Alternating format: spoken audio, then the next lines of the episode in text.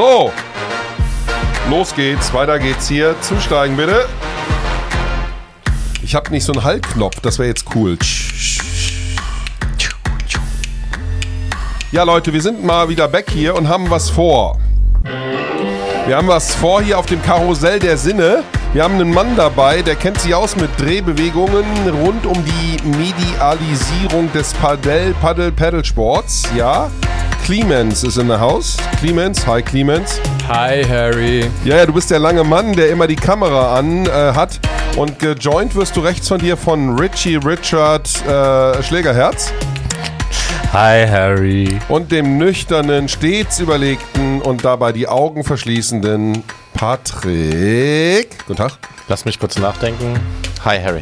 Leute, passt mal auf. Es ist hier heute ja das ganze Jahr am Anfang. Wir sind irgendwie so im Januar-Februar-Modus und wir gucken ein bisschen down the river. Es sind viele Dinge passiert 2022. Hört euch die alten Folgen an, wo wir die Ausblicke über 22 hatten. Und heute ist der Tag, wo der Ausblick ins neue Jahr kommt. Und dazu, dazu gleich mehr. Ich bin Harry Flint, der Paddle Court Reporter und diese Folge hat einen besonderen Titel. Das ist die Paddle Watchlist 2023. Was ist los? Was passiert dieses Jahr? Und deswegen auch Clemens, unser Content Guy, mit dabei. Hey, das klingt sogar gut. Der Content Guy ist mit dabei. Hey, Content Guy, was ist das erste Thema, auf das du dieses Jahr watchst? Also das erste Thema, äh, Thema Profi-Turnierserien. Ähm, da entwickelt sich gerade gefühlt monatlich eine neue Turnierserie. Wir haben die APT, ähm, Reggie, wie heißt es komplett ausgedrückt? Die äh, ist bestimmt die Association of Paddle Player Tour oder so. Bestimmt, genau so ist es. Äh, die heißt jetzt A1-Liga und dort ist der New York Yankee-Inhaber als Investor eingestiegen. Das heißt, wir haben jetzt im Grunde so ein bisschen eine ähnliche Entwicklung wie jetzt im, in dem letzten Jahr mit der Premier Paddle Tour. Das heißt, ein großer Geldgeber kommt mit rein, sieht das Potenzial und äh, möchte das ganze Thema äh, größer aufziehen. Die Turnierserie wird auch mit drei Stops schon äh, in den USA stattfinden. Das heißt, das ganze Thema wird auch im nordamerikanischen Gefilde sehr, sehr groß wahrgenommen und auch von Investoren sehr als potenziell gewinnbringend wahrgenommen. Und darüber hinaus gibt es in Nordamerika, ich werde gleich wahrscheinlich korrigiert werden, dass es nicht nur Nordamerika ist, aber die PPL, das heißt die Pan-Paddle-Liga, ähm, ähm, die dort aufschlägt. Und da geht es darum, dass irgendwie sechs Teams gegründet werden gerade. Es sind mexikanische Teams dabei, es sind USA-Teams dabei, die dort ein eigenes Ligasystem unter sich ausspielen. Das heißt, wir haben sehr, sehr viel Bewegung, ähm, gerade auch auf dem US-Markt und zeigt, dass Paddle ja, extrem am Wachsen ist. Für mich ist das eine total beruhigende, mehr oder weniger neue Information, weil das ist noch sehr frisch, die Information, ähm, weil wir in den letzten Monaten uns auch immer mal wieder, ähm, wir, haben, wir gucken ja auch über den Tellerrand hinaus und haben festgestellt, dass Pickleball in den USA so unfassbar stark ist und dort Millionen, Milliarden ausgegeben werden. Netflix soll angeblich jetzt Pickleball streamen oder zumindest es in Erwägung ziehen. Ist total krass. Also, ist total crank. Und wir wissen immer noch nicht, was Pickleball eigentlich genau ist, wie es funktioniert und warum es ähm, das überhaupt gibt. Wird aber seine Daseinsberechtigung Ahnung haben und wenn da so viele Millionen investiert werden und Promis, Profis äh, dann ein ähnliches Ligensystem aufbauen wollen wie in den großen Sportligen, die du, Harry, ja noch am allerbesten von uns Vieren hier kennst, ähm, dann ist es ein sehr, sehr gutes Zeichen, wenn das auch im Paddel in diese Entwicklungsrichtung geht. Die Frage, die sich mir stellt tatsächlich, Nordamerika und Mittelamerika ist ja relativ nah an Südamerika wieso das nicht zusammengeht, wo Südamerika ja bekanntermaßen der Paddelkontinent ist. Die sind so gut. Die sind so gut, ja. Die Frage ist, ob die Northerns die, die südlichen wollen. Ne? Die, die vermarkten sich da oben ja immer kaputt. Klar. Ja, aber ich habe das in Clemens heute Morgen auch gesagt, es gibt auch die CEPT, ja, die Central European Paddle Tour. Das hört sich an wie der Song von den Fanta 4 damals. Ja, also können Meine Damen und Herren, das sind ARD, ZDM, DLK. Ja, das sind Airline-Namen, die wir hier ziehen, ja. So ungefähr. Also diese Central European Tour, die dann tatsächlich auch ähm, für Zentraleuropa gedacht ist und die spanisch-französisch-italienischen, die vermeintlich zu guten Spieler, Spielerinnen ausschließt, ohne das jetzt irgendwie äh, böse zu meinen, aber einfach was Neues, Attraktives vielleicht auch für die Newcomer-Länder auf die Beine zu stellen. Ich finde die Parallele gar nicht so blöd, weil du gerade sagtest, dass die US-Großligen so ein bisschen ein Terrain sind, in dem ich unterwegs war. Schaut euch mal die NFL gerade an, die gibt Gas erneut Gas, nachdem sie damals mit der NFL Europe nicht funktioniert hatte, hat man die EFL, diese European League of oder ELF, äh, äh, sich gründen lassen mit privaten Gesellschaftern, die sowas ähnliches auf die Beine gestellt haben. Und jetzt, wo die NFL richtig durchrockt mit ihren äh, Europe Games, auch dem Deutschlandspiel, hat die die, diese European, diese Private Liga, die außerhalb der NFL ist, plötzlich ein Riesenboost, weil sie kriegt jetzt TV-Times, weil jetzt ist der TV-Wettkampf entbrannt zwischen den großen Stationen im Privatfernsehen. Könnte ja auch unser Ziel sein, dass Pickleball in USA dann von Paddle ein bisschen flankiert, verdrängt würde. Und dann kommt irgendwann Cornhole ins Fernsehen, auch nach Europa. Wisst ihr, was das ist? Cornhole war doch schon bei Schlag den Rab. Mega, genau. Und alles, was bei Schlag den Rab war, kennt man dann auch irgendwie. Ich war Korrekt. beruflich in Tennessee äh, vor ein paar Wochen, Monaten und da gab es dann Cornhole-Turnierbretter in diesen Sportgeschäften zu kaufen. Das ist der Hammer. Weil der Clemens guckt so, als hätte er Cornhole noch nie gehört. Aber ist egal, das, Das erklären wir dir. Clemens, du bist unser Content-Guy, du kannst nochmal nachgucken dann. Ja, so, du goggelst viel, du guckst viel, du bist aber auch im Tennis-Magazin, im Paddle-Magazin, da sind wir bei der Printmedia, du hast gerade TV gesagt. Ähm, was, was wird denn über uns berichtet? Wer schreibt über uns und was ist denn da die Zukunft? Ich. Ähm, nee, also grundsätzlich erstmal das. Äh, wir arbeiten ja schon seit ein paar Jahren jetzt mit dem Tennismagazin zusammen, mit dem quasi Printmedium Nummer 1, wenn es um Tennis in Deutschland geht. Und ähm, ab diesem Jahr wird es in jeder Ausgabe vom Tennismagazin zwei, drei Seiten rein Paddle-Content geben, weil, ja, absolut richtig, ähm, weil auch der enorm gute, das enorm gute Feedback aus den letzten Ausgaben hat einfach gezeigt, dass das Thema auch in der Tennisszene Relevanz hat. Ähm, dazu wird es im Sommer wieder ein Paddelmagazin geben. Diesmal wird es ähm, in den Sommer verlegt, weil dort einfach die Relevanz auch nochmal ein bisschen mehr zunimmt und ja, Reichweiten und so weiter. Das heißt, das Thema wird da nochmal höher gesetzt. Und ähm, ja, es ist gerade noch nicht hundertprozentig klar, aber vielleicht spoilere ich jetzt etwas, aber es kann sein, dass es als ähm, eigenes Magazin an den Kiosk kommt oder als äh, Magazin, was dann im Tennismagazin integriert sein wird. Das ist noch nicht ganz klar. Aber das Schöne ist ja, dadurch, dass wir eine Watchlist gerade sind, gilt es ja genau das zu beobachten und zu gucken, was passiert. Ich sag, es wird kommen. Ja, also wir sind auch sehr, sehr optimistisch und ähm, ja, aber es zeigt auch wieder, dass das Thema auch in den, in den, sag ich mal, alten Medien sehr, sehr präsent ist und sehr wichtig ist und ähm, ja, wenn man sich die Anzeigenpartner und Umsätze ansieht, dann geht das Thema auch dermaßen ab gerade. Wow, wow, Watch, Watch, Zop, Bob, Sch- Schnopp, Twitch. Das sind so Begriffe, die uns heute beschäftigen. Bei Twitch geht ja auch der Punk ab. Da kannst du jetzt Paddle die ganze Zeit gucken. Da gibt's die Serie, diese GPT. Über die wurde geschrieben und jetzt ist sie da und alle reden drüber. Patrick, was ist denn GPT? GPT ist äh, das größte nationale Paddle-Turnierformat derzeit, ähm, was auch tatsächlich live auf Twitch gesehen werden kann. Und das sollte man definitiv auf der Watchlist 2023 haben. Man kann jetzt schon sagen, die Tour ist ein Riesenerfolg. Und es ist spannend äh, zu sehen und, und abzuwarten, was daraus noch alles resultiert. Und ich prognostiziere mal, dass ähm, die GPT in abgewandelter Form sicherlich in einem nächsten Level weiter und wieder stattfinden wird. Man muss schauen, ob es jetzt deutschlandweit ist oder vielleicht unter anderem Namen, unter anderer Schirmherrschaft und was daraus noch alles resultieren wird. Von daher ist die GPT etwas, die es zu beobachten gilt und zu gucken gilt, wie weit die weiter wachsen wird. Meiner Meinung nach wird sie es auf jeden Fall. Ja, und wir lehnen uns ja auch nicht besonders weit aus dem Fenster, wenn wir sagen, dass die German Paddle Tour auch eine German Paddle Tour werden könnte. Heißt ja nicht umsonst so. Ja, im Moment wäre es nämlich eine NRW-Paddle-Tour, weil wir an fünf NRW-Standorten unterwegs sind. Und wenn wir das dann national ausrollen, dann ist das äh, halt auch in ganz Deutschland dann zu sehen.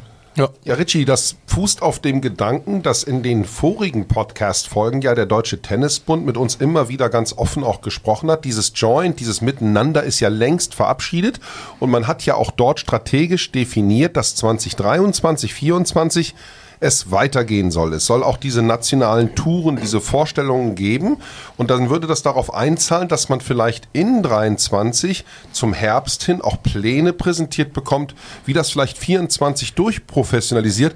Ich weiß, es gab ja sogar mal den Mut zu sagen, bei einem Tennis Professional Turnier, Turnier fertig, Court rein, Paddlecourt rein und eine Anschlussturnierwoche feiern mit den Sitzen, die man schon hat, ne? Exakt. Und das ist natürlich ein Modell, was ähm, alleine aus Infrastrukturgründen schon total Sinn macht, dass man das nutzt, was schon da ist, aus dem Tennisbereich dann einfach auf Paddel, ja, für Paddel umbaut. Nur mit kleinen Maßnahmen im Prinzip und ähm, das nutzt, was da ist. Das ist ja generell diese äh, Symbiose dann aus Tennis und Paddel. Tennisstrukturen, die schon da sind, nutzen, um Paddel bekannter und einfach erlebbar zu machen. Also der DTB gehört definitiv auf die Watchlist 23, auch aus, aus anderem Grund. Der DTB hat eine neue Geschäftsführung seit Mitte, Ende 2021, wo es natürlich darum ging, erstmal so ein bisschen Steine umzudrehen und zu gucken, wo stehen wir, was ist die Ausgangssituation und so weiter. Und dieser Prozess ist irgendwann natürlich zu Ende. Und das ist beim DTB gerade so. Und jetzt kommen wir natürlich dann auch automatisch in so ein, ja, nennen wir es Performance-Jahr irgendwann ist halt die Sondierungsphase vorbei und dann muss halt auch abgeliefert werden. Und spannend ist es zu beobachten, ob der DTB seinem eigenen Anspruch und jedem anderen Anspruch an der Stelle dann gerecht wird. Und das betrifft auch das Thema Paddel, weil natürlich viele Erwartungen einhergehen, wenn jemand Starkes wie der DTB sich einem solchen Thema annimmt. Deswegen bleibt es da sehr, sehr spannend zu beobachten, was da passiert. Hier ist sie, die Watchlist 2023 von den Schlägertypen. Ja, drei Jungs heute im Studio und der Mann hier hinter diesem Dingbum. Wir sind zu viert heute, weil wir uns echt mal kümmern wollen. Ja, one, two, three, four. Wir haben so ein paar Themen schon aufgezäumt. Was macht der DTB und was macht die Gemeinschaft mit Paddle? Waren schon Thema. GPT, die German Paddle Tour kam vor und auch, dass es ein Paddle-Magazin vom Tennis-Magazin geben wird. Naja, das sind so die Rahmenbedingungen, dass das Ding gespielt werden kann. Und wir haben heute mit am Tisch Clemens, den Content Guy unserer Paddlebox Future, denn der weiß ja immer genau, wie das funktioniert. Er hat auch erzählt, wie die Profiligen in den Americas derzeit sich so umtun. Interessant, interessant. Kommen wir mal so ein bisschen auf unsere Ligen zu sprechen. Haben wir denn mittlerweile Nachwuchs? Wir haben ja tolle Frauen im Leistungssportbereich schon zu Gast gehabt bei den Schlägertypen. Was ist denn derzeit unser Best Couple to Match? Ja, das sind eindeutig Johannes Lindmeier und äh, Matthias Wunner.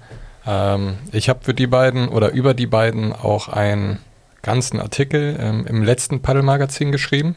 Ähm, da ging es gerade darum, dass sie gerade gestartet haben mit ihrer semi-professionellen Paddelkarriere. Und man kann eigentlich auch sagen, dass sie das einzige Duo in Deutschland sind, die professionell Paddel betreiben. Das heißt, um Preisgelder spielen, auf internationalen Turnieren unterwegs sind ähm, und ja, einfach fünf, sechs Mal die Woche trainieren und versuchen, das Bestmöglichste rauszuholen. Sie haben in dem Hintergrund, um das zu machen, haben Sie auch schon äh, erste Sponsoring-Verträge Anfang des Jahres, äh, also Anfang letzten Jahres unterzeichnet, äh, die, der, ähm, was Ihnen die finanziellen Möglichkeiten gibt, das überhaupt zu machen. Und ähm, ja, wir können eigentlich davon ausgehen, dass es dieses Jahr in die Richtung weitergehen wird. Die beiden wollen auf jeden Fall fast doppelt so viele Turniere spielen wie im letzten Jahr, wollen sich noch mehr darauf fokussieren. Äh, beide sind ähm, Im Tennis unter anderem beruflich tätig. Ähm, Matthias Wunner hat ähm, eine eigene Tennisagentur bzw. Stiftung, wo er arbeitet. Ähm, Jojo ist äh, an der Deutschen Sporthochschule unter anderem im Tennis tätig. Das heißt, sie sind da auch immer so ein bisschen noch ähm, zugange, aber versuchen sich mehr und mehr auf Paddel zu fokussieren. Und ich glaube, das wird insbesondere sehr, sehr spannend werden, da die äh, dieses Jahr auch auf größeren Turnieren der World Paddle Tour ähm, tätig sein werden oder versuchen dort die, die ersten Vorrunden zu überstehen. Und äh, ja, am Ende, ähm, ja, am Ende kackt die Ente. Ne? Das heißt, Ende des Jahres müssen ja gucken, dass ihr auslaufender Vertrag, äh, den sie haben, auch äh, entweder erneuert oder, wenn sie gut performen, ähm, sogar insbesondere noch bessere Verträge für größere Sponsoren Gelder einsammeln. Ich denke mal, das wird für die beiden ein ganz entscheidendes Jahr werden. Und ähm, ja, das sind auf jeden Fall die beiden, die es zu beobachten geht. Sehen wir die denn überhaupt noch auf der Domestic Tournaments oder machen die dann nur International? Ja, aktuell sind die ja gerade bei der German Paddle Tour, ähm, haben die ersten zwei ähm, Standorte oder Standortturniere sogar gewonnen. Äh, Richie, ich glaube, die haben keinen einzigen Satz verloren. Ja, ist richtig. Ich glaube, also ich würde sagen, die beiden sind sogar zusammen ungeschlagen in Deutschland. Also ähm, jetzt auch gegen die Österreicher und gegen die Holländer, die beim Turnier dabei waren, ungeschlagen nach wie vor. Und ähm, das zeigt, dass sie schon recht überlegen sind in Deutschland. Hängt auch mit dem Einsatz zusammen, den sie da äh, bringen und semi- oder professionell äh, Paddel spielen. Und das macht sonst aktuell keiner in Deutschland und ist auch absehbar jetzt in diesem Jahr vor allem nicht äh, jemand anderes noch dabei. Aber auf der anderen Seite zeigt das auch, ähm, sie versuchen, wie du es eben gesagt hast, Clemens, auf der World Paddle Tour irgendwie stattzufinden und in die Hauptrunden reinzukommen. Aber da ist der Unterschied zu den ähm, internationalen Top-Spielern äh, einfach nochmal riesengroß, weil die das halt also schon seit 20 Jahren machen oder 30 Jahren diesen Sport und wir gerade oder die beiden auch erst seit äh, vier, fünf Jahren äh, mit Paddle am Start sind. Und ähm, da dann einen Anschluss zu finden, das ist die Challenge, dann hinter, im Hintergrund Strukturen aufbauen und so weiter. Aber die beiden werden sich definitiv äh, in der Paddelszene in Deutschland einen Namen machen dieses Jahr. Wie sieht es aus um den deutschen Spitzenpaddelsport im europäischen oder im Weltvergleich, Richie? Ja, wir sind da irgendwo mittendrin. Das muss man ähm, schon sagen. Auf der anderen Seite, wir hatten ja auch schon in einer anderen Folge mal die ähm, letzte Weltmeisterschaft sagen wir mal, Qualifikation ähm, rekapituliert und festgestellt, dass die Deutschen da, ähm, ja, sind mittendrin, aber wir haben es nicht geschafft, uns für die Weltmeisterschaft zu qualifizieren. Auf der anderen Seite können wir schon gut auch mit den anderen Ländern um uns herum mithalten und vor allem Matthias Wunder und Johannes Lindmeier, die sind international da schon, ähm, die, die gehören zu den, zu denen, die dann nach den Spaniern und Argentiniern ähm, mit zu so einer Tour gehören, aber halt dann auf so einer Tour sich durchzusetzen, ist dann halt unheimlich schwierig. Also vor allem dann, die können dann mit den Franzosen und Italienern vielleicht so ansatzweise also mitspielen, aber ähm, eine große Rolle spielen sie da ähm, noch nicht. Vielleicht nicht ganz zu vergessen auch noch die Ladies, muss man auch mal erwähnen, ähm, Vicky Kurz und Denise Höfer, die haben letztes Jahr nämlich ähm, Ende des Jahres äh, ein internationales ähm, Turnier gewonnen in Ägypten und ähm, das ist auch schön zu sehen, dass die beiden, die auch mit einem sehr großen Vorsprung, na, mit einem großen Vorsprung äh, vor allen anderen Damen in Deutschland da unterwegs sind, die werden sich mit Sicherheit auch in der Paddelszene in Deutschland nochmal Namen machen dieses Jahr und auch ähm, touren international. Ja, Patrick, mal ein Kickback zu dem, was wir ungefähr vor einem Jahr gefühlt dann produziert haben. Da haben wir die Watchlist Jahr 22 aufgenommen und äh, da hattest du von vielen visionären Einstiegen, auch von großen Brands, großen Persönlichkeiten berichtet. Haben sich die bewahrheitet? Ähm, teils, teils. Also die, die Player haben sich verändert, ähm, die Player sind größer geworden, ähm, auch die, um es mal diplomatisch zu sagen, die Volumina haben sich nach oben hin äh, ausgeweitet.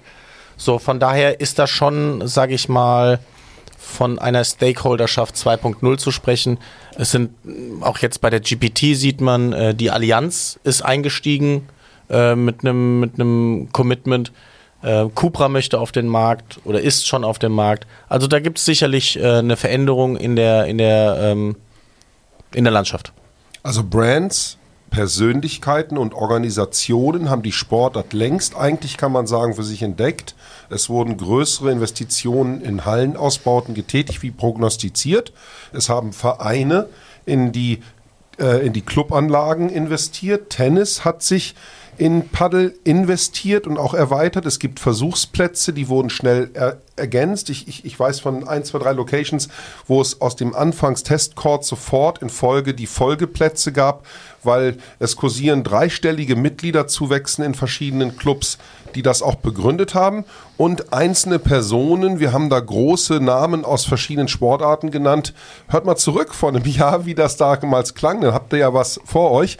Die haben sich auch dann in großen Hallensystemen äh, investiert und sind jetzt Betreiber. Und dann machst du das ja nicht, ähm, Patrick, aus Spaß an der Freude, sondern die wollen alle ihr Geld letztendlich verzinst anlegen, ne? Ja, teils, teils, ne? Also auf der einen Seite muss man ganz ehrlich sagen, einige hätten oder haben nur gerne ihr Paddelwohnzimmer. Ähm, aber am Ende des Tages muss auch das sich irgendwie so weit rechnen, dass zumindest da eine schwarze Null steht am Ende. Ähm, da ist aber tatsächlich das Geldverdienen nicht ganz so vordergründig.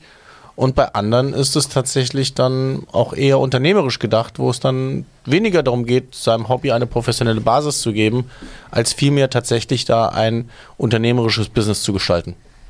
unsere Freunde auch aus zum Beispiel Österreich, ne, unser bester österreichischer Spieler, den wir im Podcast zugange haben, der Christoph, Christoph Herr, Christoph. Christoph hat auf jeden Fall an der Stelle ja auch beeindruckende Entwicklungen mit sich genommen. Richie, man kann jetzt eigentlich mal so ein Fazit nach so zwei, drei, vier Jahren äh, Kampf für die Zukunft sagen, da hat sich so viel getan, das ist schon mal ein gutes Zwischenlevel, ne? Ja, total. Und ähm, vor allem mit dem Christoph, Christoph Krenn meinst du, ähm, mit dem konnten wir am Wochenende auch mal wieder ein bisschen quatschen, weil ähm, er mit seinem österreichischen Paddelpartner David Alten die gemeinsam auch ähm, für Paddle Dome in Österreich ähm, Anlagen betreiben und mit Investoren inzwischen schon die vierte oder fünfte Anlage betreiben. Das war schön, sich mit dem mal wieder auszutauschen, weil wie du sagst, wir haben uns damals äh, zu unseren Anfängen äh, mit Walls 2016 schon mit Christoph ausgetauscht, haben ihn bei in internationalen Turnieren bei uns gesehen, bei Paddle, Paddle Talks oder auch in Gesprächen dann viel ähm, miteinander gesprochen.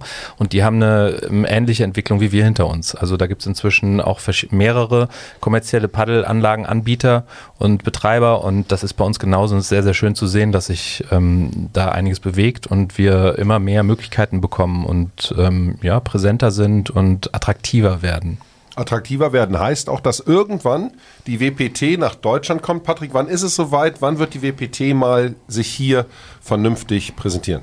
Es ist dieses Jahr, das ähm, ja, offiziell ist es zumindest über die World Paddle Tour kommuniziert, dass dieses Jahr Ende September äh, die World Paddle Tour nach Deutschland kommt. Ähm, es gibt tatsächlich noch keinen offiziellen Standort.